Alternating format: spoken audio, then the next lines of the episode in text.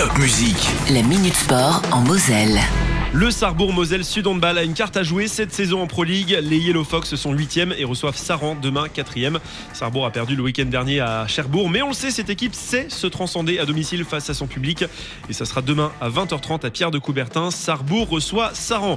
En Coupe de France de football, le FCMS a fait le boulot le week-end dernier en s'imposant 1-0 à Épinal. Prochain rendez-vous le week-end du 7 et 8 janvier pour les 32e de finale, mais un déplacement ultra compliqué à Lyon. Un des pires tirages possibles pour les Grenats qui d'ici là profitent de la trêve internationale avec la Coupe du Monde.